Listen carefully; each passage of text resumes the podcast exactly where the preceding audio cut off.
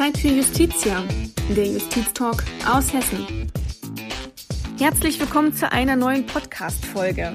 In dieser habe ich mit Herrn Meister sprechen können. Herr Meister ist Anstaltsleiter in der Justizvollzugsanstalt Kassel I.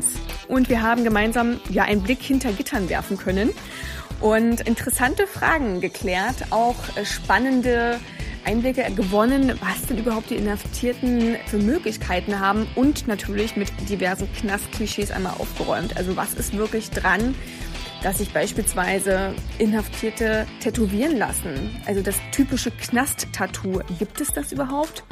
Dies und weitere Fragen werden in dieser Podcast-Folge geklärt und ich wünsche viel Spaß beim Zuhören. Hallo, Herr Meister, schön, dass Sie sich heute die Zeit für uns genommen haben. Ja, ich freue mich auf das Interview und gebe gerne Auskunft. Zunächst würde mich einmal interessieren, wie denn Ihr Umfeld bzw. auch Freunde darauf reagieren, wenn sie erfahren, dass Sie Anstaltsleiter in einer JVA sind.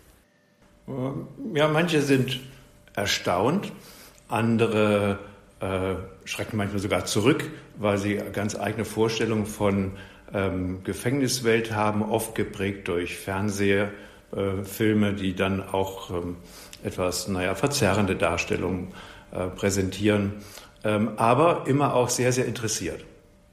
Nun hat man als Außenstehender ja auch gleich gewisse Bilder und Assoziationen im Kopf, wenn man darüber nachdenkt. Und äh, eines hat sich meines Erachtens ziemlich hartnäckig gehalten und eingeprägt, nämlich dass Insassen sich ein Tattoo stechen lassen. Ist das denn so oder ist das tatsächlich einfach nur ein Klischee? Eher nicht. Ähm, Inhaftierte bringen oft ja Tattoos schon mit in, ähm, um es sozusagen zu formulieren, in den Knast. Ähm, und ähm, im Vollzug selber Tattoos stechen. Wir lassen das natürlich nicht zu. Das hat äh, gesundheitliche Gefährdungen. Über das Tattoo-Stechen können Krankheiten übertragen werden, AIDS beispielsweise, Hepatitis. Also da legen wir größten Wert drauf, dass so etwas nicht passiert. Und Bestenfalls haben Gefangene schon mal selbst Gerätschaften gebastelt, die wir aber sofort einziehen. Aber das ist schon selten der Fall, dass hier tatsächlich Tattoos gestochen werden. Insofern ist das eine gängige Meinung, die mit der Wirklichkeit nicht deckungsgleich ist. Was ist mit dieser gängigen Behauptung? Einmal kriminell, immer kriminell. Ist das auch so? Nein. Aber viele Inhaftierte, auch bei uns in dem Langstrafenvollzug, haben natürlich eine kriminelle Karriere genommen, die oft im Jugendalter begonnen hat. Insofern haben wir immer wieder auch eine doch recht äh, hohe Anzahl von Gefangenen, die schon Vorstrafen absolviert haben. Aber es gibt natürlich auch den Ersttäter, der hier ins Gefängnis kommt und äh, der nach seiner Haftentlassung auch straffrei bleibt. Dann äh, noch ein weiteres Klischee, was sich meines Erachtens ziemlich hartnäckig hält, äh, und zwar, dass die Gefangenen nur Wasser und Brot bekämen. Ja, Wasser und Brot gibt es natürlich. Das sind sozusagen Grundnahrungsmittel. Aber wenn Sie auf den Speiseplan sehen würden, es ist ein absolut ausgewogener Speiseplan. Ich selber als Anstaltsleiter nehme auch die Gefangenenkost ein, gegen Bezahlung versteht sich, oder eine Kostprobe. Dazu kann ich auch äh, verpflichtet sein. Und der Speiseplan heute beispielsweise sieht leckeren Fisch vor. Passend zum Freitag. Was meinen Sie, haben die Gefangenen auch ein Lieblingsessen? Ja, gibt es schon. Also Mittwochs ist eigentlich der Nudeltag. Okay. Also äh, Spaghetti Bolognese beispielsweise, verschiedene Nudeln, auch mit verschiedener, sage ich mal, Beigabe. Das ist der besonders beliebte Tag. Und sicherlich auch am Wochenende oder an hohen Feiertagen, wenn es leckere Fleischgerichte gibt, die es aber auch sonst in der Woche gibt. Also insofern ist nicht das Wochenende für Fleischgerichte vorgesehen. Aber der Nudeltag, das ist schon für die Gefangenen der besondere Tag und man stellt es auch bei den Bediensteten fest, sofern sie an der Mittagskost der Gefangenen teilnehmen dass sie an dem Nudeltag in höherer Anzahl zum Essen gehen. Das können sicherlich viele Kantinen auch außerhalb der Gefängniswände bestätigen. Ja, über ein Thema würde ich gerne noch sprechen, und zwar über Fluchtversuche. Es heißt, dass Fluchtversuche keine Straftaten sind. Fluchtversuch ist keine Straftat. So gilt das heute. Äh, in der Zeit des Nationalsozialismus war das noch ganz anders und meines Wissens auch in der, in der DDR.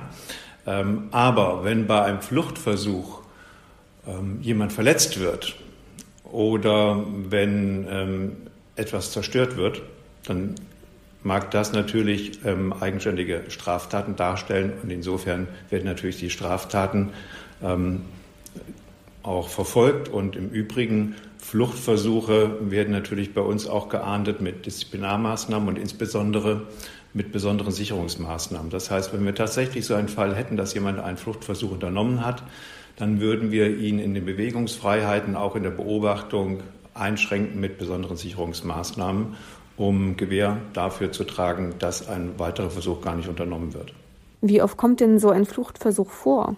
Ich bin jetzt seit äh, rund 20 Jahren hier Anstaltsleiter und in der Zeit gab es keine gelungene Flucht. Es gab mal einen Fluchtversuch, ich meine, das war im Dezember 2010. Ähm, den haben wir aber vereiteln können frühzeitig.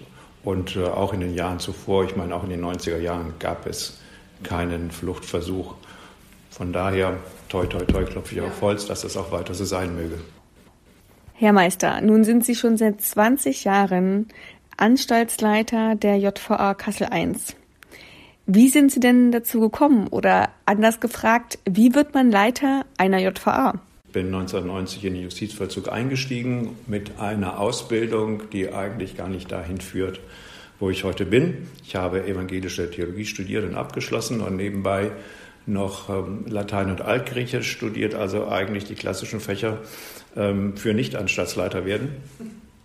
Habe damals auch viel in der Erwachsenenbildung und Ausländerarbeit mich betätigt und ich habe mich 1990 dann im Vollzug beworben und im Grunde genommen ähm, ist äh, der Weg in Vollzug ja auch, ja, ich, auch bestimmt gewesen durch meine Erfahrungen ähm, und Eindrücke, die ich über meinen Vater gewonnen habe. Mein Vater war etwas über 20 Jahre im Hessischen Landtag und war dort ähm, insbesondere im Unterausschuss Justizvollzug engagiert und er hat sich gerade auch für den allgemeinen Vollzugsdienst, natürlich für alle Beschäftigten, aber insbesondere für den allgemeinen Vollzugsdienst, also die große Gruppe, die große Funktionsgruppe in allen Vollzugsanstalten interessiert.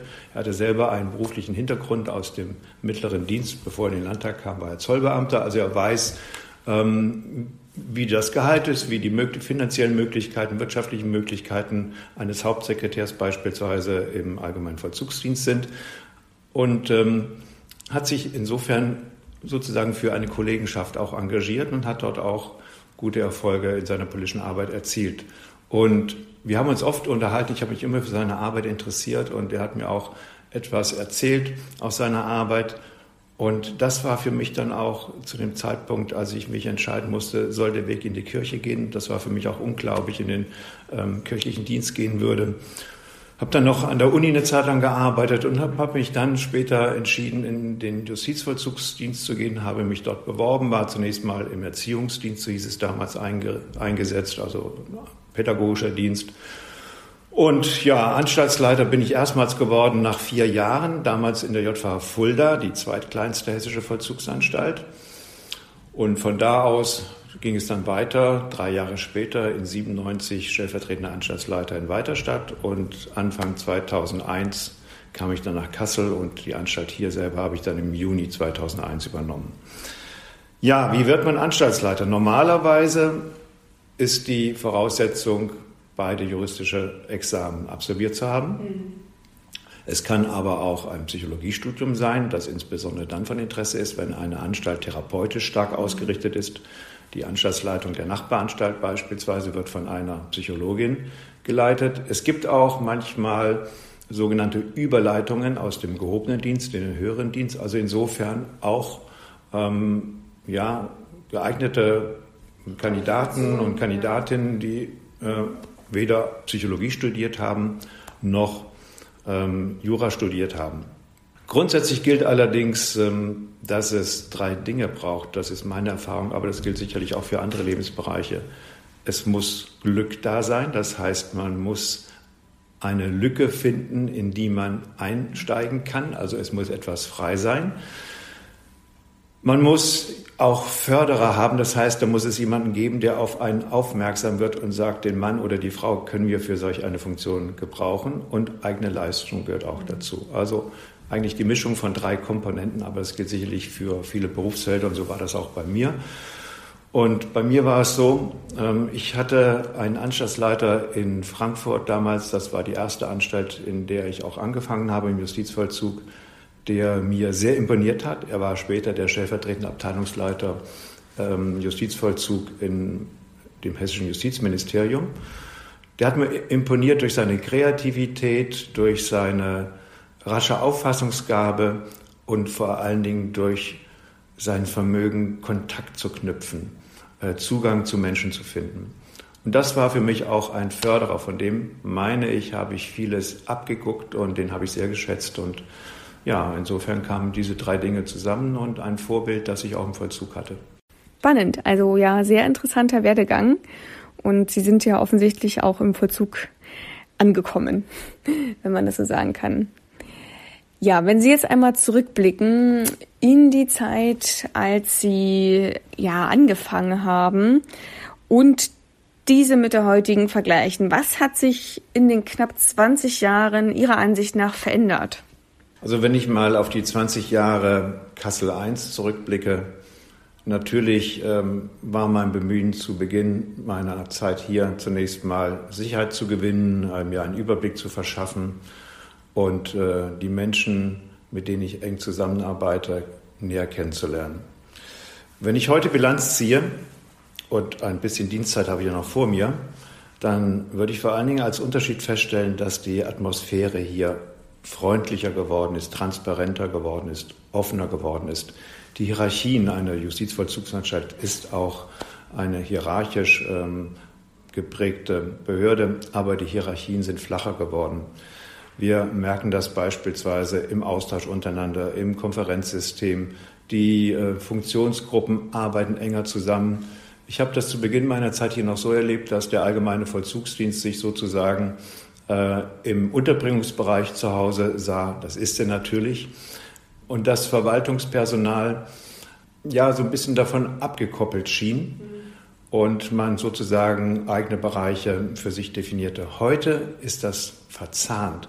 Wir erleben, dass sich Teams gebildet haben in den Unterbringungsbereichen, in den, wie wir sagen, Flügeln, eine enge Verzahnung von Abteilungsleitung, also Verwaltungspersonal, unter Einbindung der besonderen Fachdienste, insbesondere dann des Sozialdienstes und des psychologischen Dienstes und des pädagogischen Dienstes und die Zusammenarbeit der Abteilungsleitung mit der Bereichsleitung. Die Bereichsleitung wird gestellt vom Allgemeinen Vollzugsdienst. Das ist eine Spitzenposition, jeweils die Chefposition des Allgemeinen Vollzugsdienstes in dem Flügel.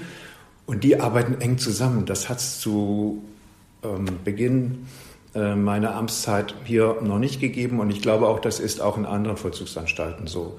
Also es ist selbstverständlich geworden, dass sich Teams gebildet haben. Man sieht das beispielsweise auch an den Teamtagen, die in allen hessischen Vollzugsanstalten jedes Jahr stattfinden. Was versteht man darunter? Dass man gemeinsam etwas unternimmt. Ähm, es hat zwar einen dienstlichen Bezug, aber insbesondere soll es die Bindung untereinander stärken, ähm, den Austausch, die Kollegialität. Und ähm, das ist eigentlich auch nur ein Ausdruck dieser Verzahnung, die sich in den Jahren ergeben hat auch die Transparenz über ein Konferenzsystem. Ähm, die Kommunikation läuft offener.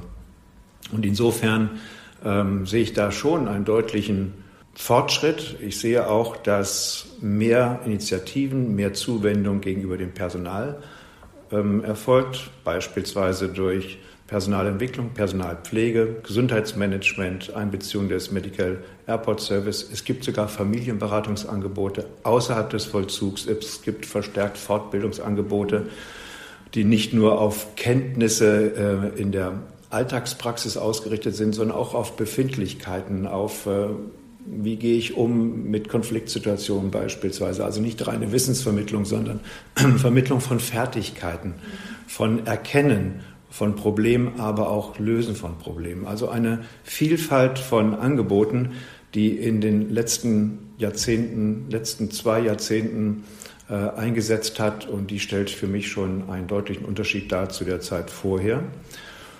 Was auch anders geworden ist, und das ist Teil des Ganzen, ähm, die Instrumente einer Mitarbeiterbefragung, die mehrfach schon durchgeführt wurde im hessischen Vollzug und insbesondere das Instrument der Vorgesetztenbeurteilung. Also äh, Spitzenleute meiner Anstalt beurteilen mich und äh, ich gebe diesen Beurteilern eine Rückmeldung, wie ich beurteilt wurde. Und das Gleiche gilt für Bereichsleitung, das Gleiche gilt für Abteilungsleitung, also für die verschiedenen Hierarchiestufen.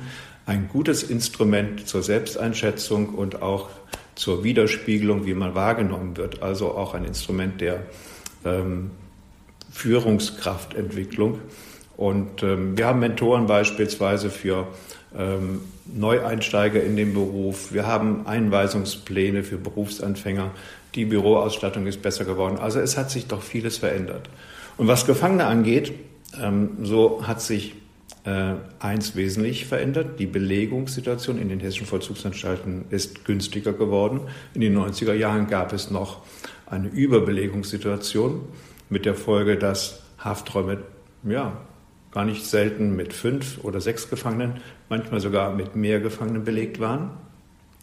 Die Belegungssituation ist besser geworden. Wir haben durch Umstrukturierung in den letzten Jahren im hessischen Justizvollzug Plätze freigemacht für Strafgefangene im geschlossenen Vollzug und ähm, im Grunde genommen die Kapazitäten den Gegebenheiten im Vollzug angepasst, also auch was beispielsweise die Anzahl der Gefangenen im sogenannten geschlossenen Vollzug angeht und auf der anderen Seite die Anzahl der Gefangenen im sogenannten offenen Vollzug. Da wurde auf die Praxis reagiert mit, der, mit dem Erfolg, dass wir heute auch mit der Belegungssituation besser zurechtkommen.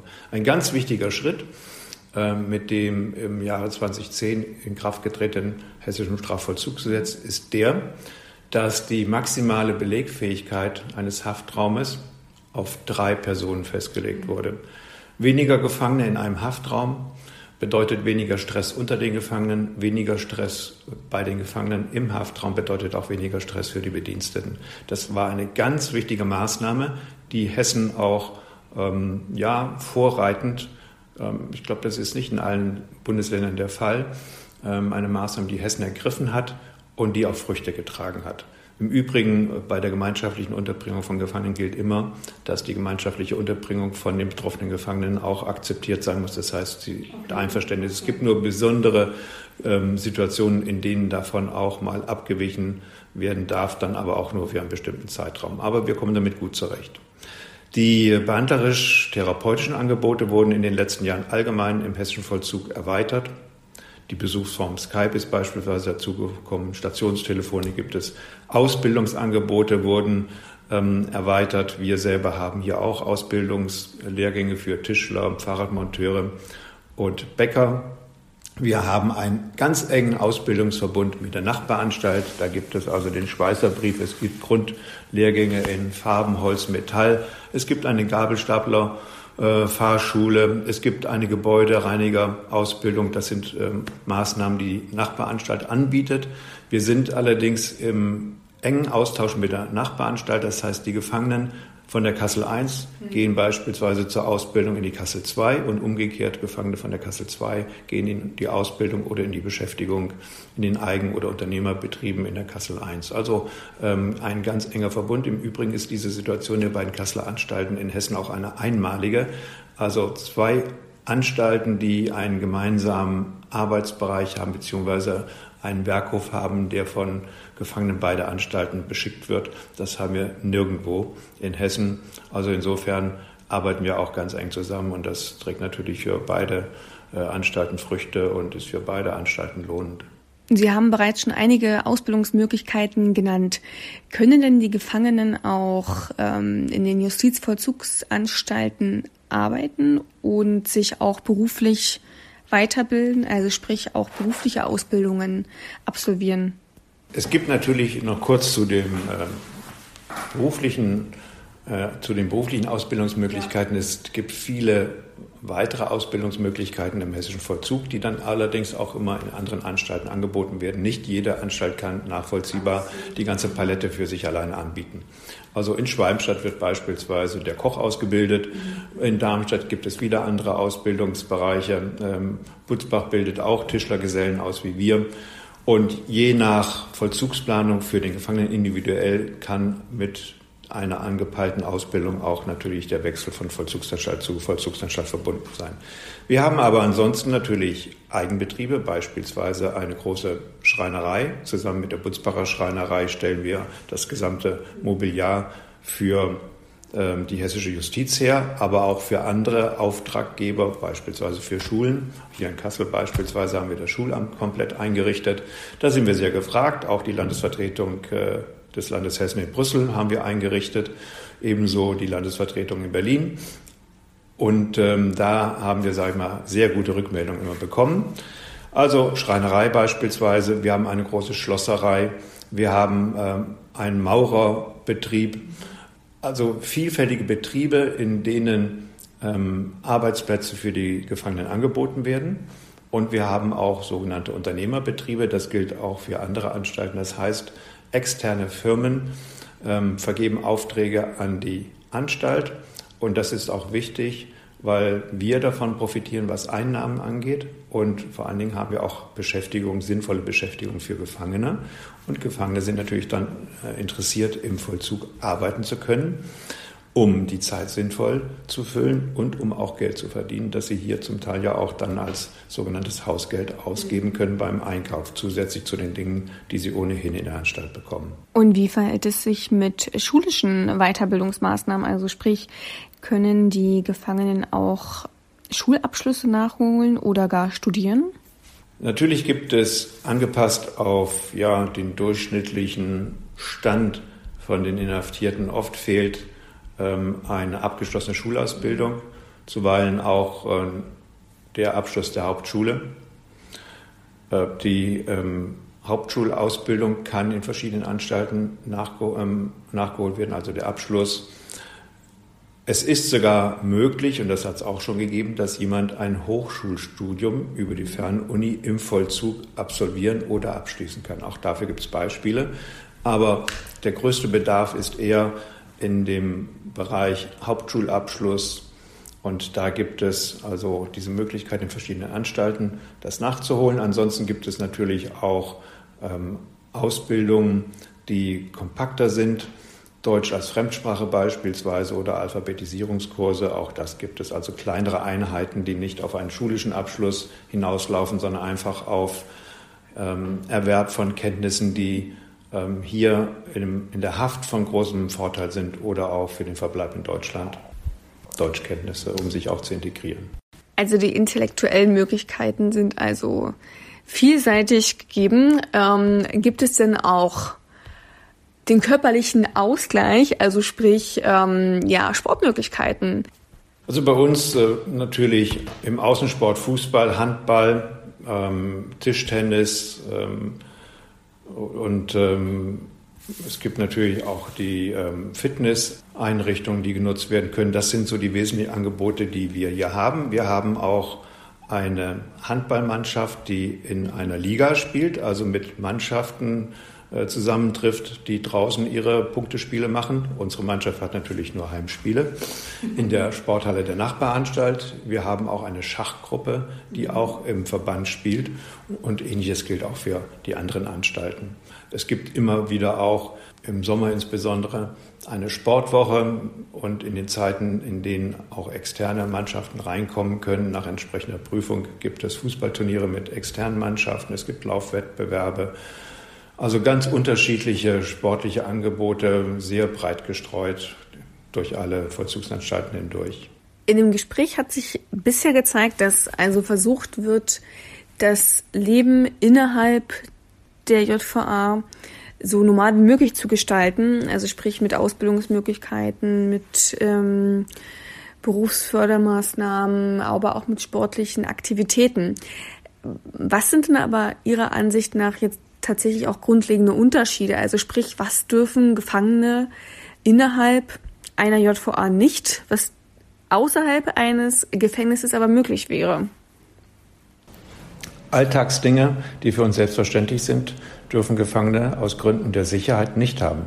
Beispielsweise Streichhölzer. Der Abrieb könnte genutzt werden, um daraus explosive Mischungen zu machen. Genauso Mehl beispielsweise. Auch das könnte dazu verwendet werden. Also darf auch der Gefangene Mehl nicht haben. Oder ein Hefewürfel, auch den darf der Gefangene nicht haben, denn den könnte er verwenden, um Alkohol anzusetzen, also Alkohol zu ja, äh, herzustellen. Er könnte das Obst beispielsweise, das er über den Einkauf zusätzlich bekommen darf, versetzen mit dem Teig äh, mit der Hefe und dann einen Gärungsprozess in Gang setzen in irgendeinem Behältnis, das im Haftraum ist. Wir sind natürlich darauf ausgerichtet, dass wir die Hafträume ordentlich kontrollieren. Und wenn wir solch eine Flasche finden würden, dann würden wir schon, sage ich mal, natürlich entsprechend reagieren und das Ganze rausziehen. Im Übrigen gilt auch, bei uns im Gefängnis, Gefangene dürfen nur klare Getränke haben. Also keine Cola beispielsweise, weil man dann natürlich nicht erkennen kann, was ist in der Flasche drin. Also klares Mineralwasser kann er beispielsweise haben und über den Einkauf beziehen. Auch Feuerzeuge werden nicht ausgegeben an Inhaftierte, die beispielsweise schon mal aufgefallen sind durch Brandstiftung als Straftat oder die einen Brand im Gefängnis gelegt haben. Selbstverständlich nicht. Und was dürfen Gefangene auch nicht haben, was für uns draußen selbstverständlich ist? Ein Smartphone.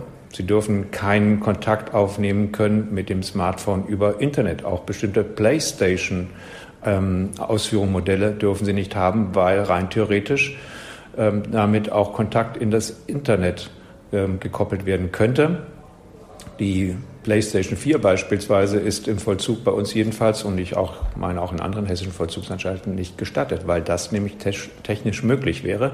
Und Gefangene sind manchmal sehr erfindungsreich. Also, Gefangene dürfen nicht haben legale Droge Alkohol, illegale Drogen natürlich ohnehin nicht, also Betäubungsmittel und ähm, Beispielsweise auch, was vielleicht überrascht, Pfeffer dürfen Sie auch nicht haben. Natürlich wird in der Küche Pfeffer den Speisen zugesetzt, aber Pfeffer ähm, als in einer Tüte oder im Döschen im Haftraum no go, denn Pfeffer könnte verwendet werden von einem Gefangenen, es einem Bediensteten ins Gesicht zu blasen, in die Augen und damit wäre er erstmal handlungsunfähig. Also das sind schon so einige Dinge, die sich ähm, im Gefängnis anders darstellen und unterscheiden von dem, was draußen möglich ist und draußen auch selbstverständlich und gängig ist. Ich würde nun auch noch gerne auf die aktuellen Herausforderungen zu sprechen kommen, die die Corona-Pandemie mit sich bringt. Und natürlich äh, Sie, Herr Meister, fragen, wie Sie als Anstaltsleiter ähm, darauf reagiert haben, als Sie dann wussten, okay, es wird auch tatsächlich ein Problem innerhalb der JVA. Und ähm, was hat sich denn diesbezüglich verändert? Wie sind Sie damit umgegangen? Wurden neue Maßnahmen, neue Regeln beschlossen? Zunächst mal, was die Seite der Gefangenen betrifft. Wir haben einen absoluten Lockdown Ende März, Anfang April, als die Corona-Krise ihren Anfang nahm, verhängt. Das heißt, im Grunde genommen wurden alle Dinge, die nach außen gerichtet sind, gestoppt. Das heißt beispielsweise, der Besuch der Gefangenen wurde zunächst mal ausgesetzt. Wir haben keine externen Besucher hineingelassen. Das Einzige, was wir auch natürlich machen müssen, wir haben Anwälte reingelassen, weil das natürlich sichergestellt sein muss. Aber der normale Besucherverkehr wurde ausgesetzt. Die Arbeitsbetriebe haben zunächst mal die Arbeit eingestellt. Ähm, der Lieferverkehr in die Arbeitsbetriebe war davon natürlich auch betroffen. Und wir haben dann natürlich versucht, auch Ausgleiche zu schaffen, zum Beispiel den Besuch dadurch zu ersetzen, dass wir Skype-Telefonie-Möglichkeiten eingerichtet haben, die auch gut angenommen worden sind. Also totaler Lockdown zunächst mal gegenüber den Gefangenen und das Geschäft für die Bediensteten muss natürlich weitergehen. Der Dienstbetrieb muss sichergestellt sein. Da haben wir äh, die ganzen Hygienepläne auf die allgemein geltenden Regelungen auch eingestellt. Mund-Nasenschutz, äh, Flüssigkeitsdesinfektion beim Reingehen beispielsweise. Ähm, auch bei Anwälten, die in die Anstalt kommen mussten, haben wir immer auch eine Befragung durchgeführt. Kommen Sie aus einem Risikogebiet? Haben Sie an sich selbst ähm, Erkältungssymptome festgestellt, die möglicherweise auf eine Corona-Infizierung zurückgehen? Also äh, an vielen, vielen Stellen äh, die Hygienemaßgaben, ähm, Fragen nach Herkunft, Kontaktmöglichkeiten, ähm, Reiseverhalten äh, beispielsweise. Und das haben wir für alle Bediensteten so getan und für Gefangene haben wir natürlich auch darauf geachtet, dass Abstand gehalten wird. Es ist, zum, ist in der Anfangszeit eingedampft worden auf im Haftraum bleiben und den Hofgang, also die Freistunden machen. Ähm, aber Arbeit war zunächst mal ausgesetzt, auch die schulischen Maßnahmen, auch die beruflichen Ausbildungsmaßnahmen waren zunächst mal ausgesetzt. Allerdings haben wir dann auch äh, peu à peu, wie landesweit auch, äh, im Ende Mai hat es, meine ich, begonnen, auch in den Juni hinein auch langsam die Schrauben wieder lockern können. und haben das bisher auch erfolgreich gemacht. Ich habe auch erlebt, dass die Gefangenen sehr, sehr verantwortungsbewusst damit umgehen, sehr umsichtig und wir hatten keine ähm, Unruhen unter den Gefangenen. Die Gefangenen wurden auch von mir und auch von den Mitarbeitern regelmäßig informiert. Mit der Interessenvertretung der Gefangenen, die wir hier haben, habe ich wöchentlich gesprochen und sie immer auf dem Laufenden gehalten. Auch die Bediensteten habe ich auf dem Laufenden gehalten, auch mit kurzen Ansprachen oder natürlich auch per E-Mail-Verkehr. Und von daher kann ich sagen, dass sowohl die Gefangenen als auch natürlich die Bediensteten sich sehr aufmerksam, umsichtig verhalten haben. Wir haben unter den Gefangenen tatsächlich, und da klopfe ich auf Holz, äh, nicht einen positiven Corona-infizierten Fall gehabt. Und das hat damit zu tun, dass die Bediensteten sehr achtsam mit den Vorgaben umgehen und dass die Gefangenen das auch tun.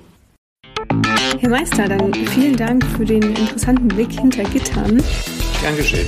Und vielen Dank auch an alle, die wieder eingeschaltet haben. Ich freue mich auf das nächste Mal, wenn es wieder heißt Zeit für Justitia, der Justiztalk aus Hessen.